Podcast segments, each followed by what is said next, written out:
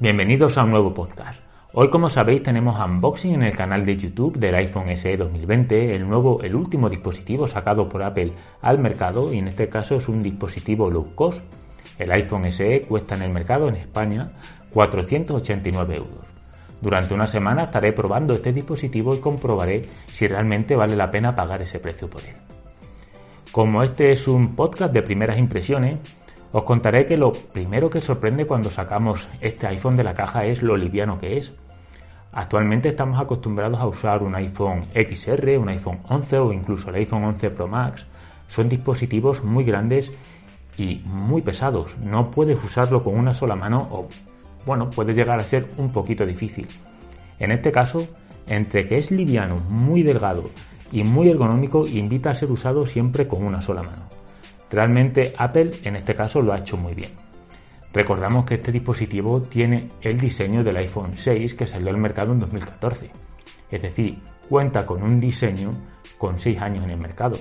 No es que sea feo, pero no trae nada nuevo. Por otra parte, este hemos elegido un Product Red de 64 GB y tiene un color rojo en los laterales, un rojo brillante, metalizado, precioso, muy muy bonito y en la parte trasera, en este caso no es de aluminio como el iPhone 6, el 6 y incluso el iPhone 7, sino de vidrio. Es realmente muy bonito.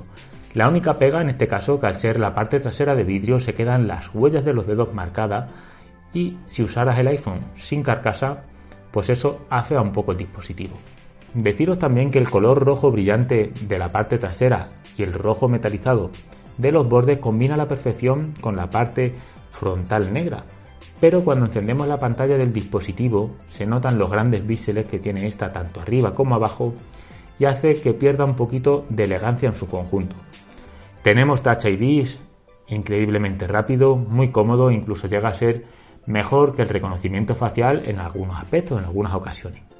Poco más deciros en estas primeras impresiones, es verdad que este dispositivo cuenta con 6 años de antigüedad en su diseño, pero al ser este un Product Red, quizás es un pelín diferente, marca la diferencia con el iPhone 6 y el iPhone 7. Lo probaré durante una semana, quizás 10 días, y os haré un vídeo en el canal de YouTube más detalladamente de este análisis y también tendréis un podcast. Hasta la próxima.